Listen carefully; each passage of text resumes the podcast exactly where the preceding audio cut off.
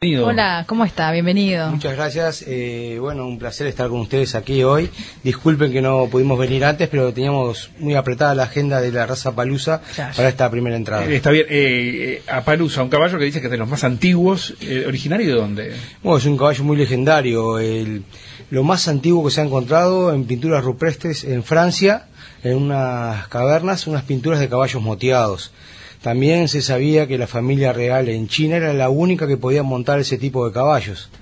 Y después, cuando se empezó a hacer más visto, fue cuando los indios no per se lo adoptan como el caballo de transporte y de guerra para poder desplazarse en Estados Unidos. Era en las orillas del río Paluz, en Washington, y la verdad que fue lo que los ayudó a, poder pelear al gobierno americano, ¿no? Es ese, es ese animal eh, pinto, ¿verdad? Eh, oscuro y blanco. Sí, el leopardo, el moteado. También los hay que son todos tostados, oscuros, o unos con el anca nevada. Y después están unos que son nevados, que son como que le hubiera caído un, rocío por encima. Pero hay una gran muy ágiles, ¿no? ¿Se caracterizan por eso? Sí, es un animal ágil, de ojos vivaces, eh, un animal muy noble son animales que en su época, cuando los tenían los indios, estuvieron en una casi semana huyendo del, ejército americano por las montañas, casi sin comer ni tomar agua, porque arriba de las montañas no había nada. Y ahí fue donde empezaron a observar la rusticidad que tenían. Una gran resistencia. Claro, y los norteamericanos, colonos en ese momento, empiezan a adoptarlo y lo van cruzando con lo que es hoy el cuarto de milla y pura sangre. ¿Y para qué tareas son, son, son más útiles? ¿En qué se los utiliza hoy? Bueno, deportes todos, porque hay, hay lugares como en Brasil que están en los hipódromos. ¿Ah, sí? Sí, sí, sí, sí. Después eh, lo que es salto, todo lo que es equitación, se usan en la equinoterapia. Ajá. Sí, la primera yegua que tuvimos nosotros hecha base, una yegua usada para equinoterapia podías un niño o una persona mayor con una discapacidad, le atabas la rienda y ya caminaba. Veníamos acá al Prado, la llevo a correr a las pruebas de rienda y era muy ágil y ganaba. O sea, tiene una inteligencia grande. Son inteligentes. Sí, sí, son inteligentes. Sí, destacan entre otros, entre otras razas de caballo como Y yo lo veo como un animal inteligente, un animal versátil. Es un animal que es muy difícil encontrar dos iguales porque el pelo siempre va variando. Por esas manchas del pelaje. Claro, y el, el, gen del pelo blanco siempre va dominando los otros pelajes. Entonces tú tenés un potrillo que nació con unas pocas pintas y lo ves a los tres años y está casi todo blanco. Entonces eso es lo que lo va haciendo distinto a los otros en el pelaje, ¿no? Después tienen cascos rayados, los caballos fundacionales que se les llamaban, que fueran los primeros que acá en el Uruguay se los llamaba, se los denominaba sirios, sí. porque se creía que provenían de Siria.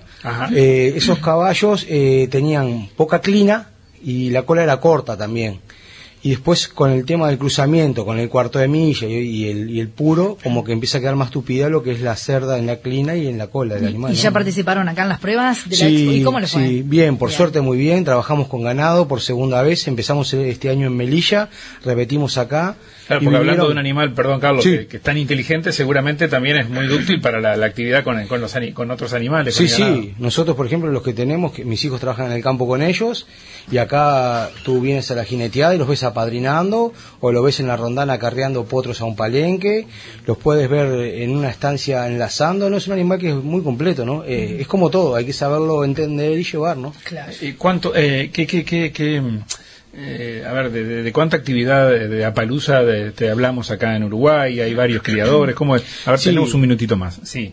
Tenemos unas 45 o 50 cabañas más o menos, ¿Ah, activas hay unas 32. Activas le llamamos que vienen todos los años anotando animales. Hay cabañas que un año anotan, por ejemplo, 20 potrillos y después por el tema hasta que no van vendiendo, van acomodando lugares, van en el campo, no, no empadrillan tanto. Pero siempre hay una actividad grande de caballos y este año en Palermo el gran campeón y el mejor sin distinción de sexo era una palusa que era de Uruguay. ¿Ah, sí? Sí, era de Laras Don Carmine, que también hace dos años atrás en Brasil, de las tres razas norteamericanas, fue el que ganó.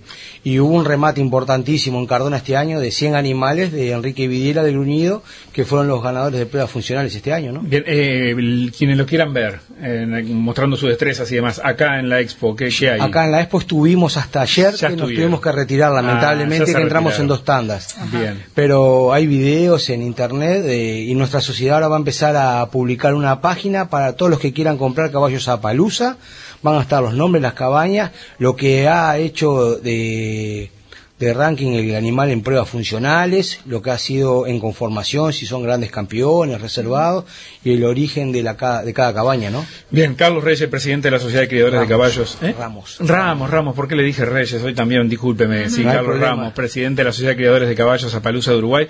Muchas gracias. Eh, nos tenemos que ir. Nos quedamos sin tiempo, pero quizás tengamos la chance de conversar alguno de estos otros días. ¿sí? Cómo no, vamos a estar toda la semana. Gracias. Gracias.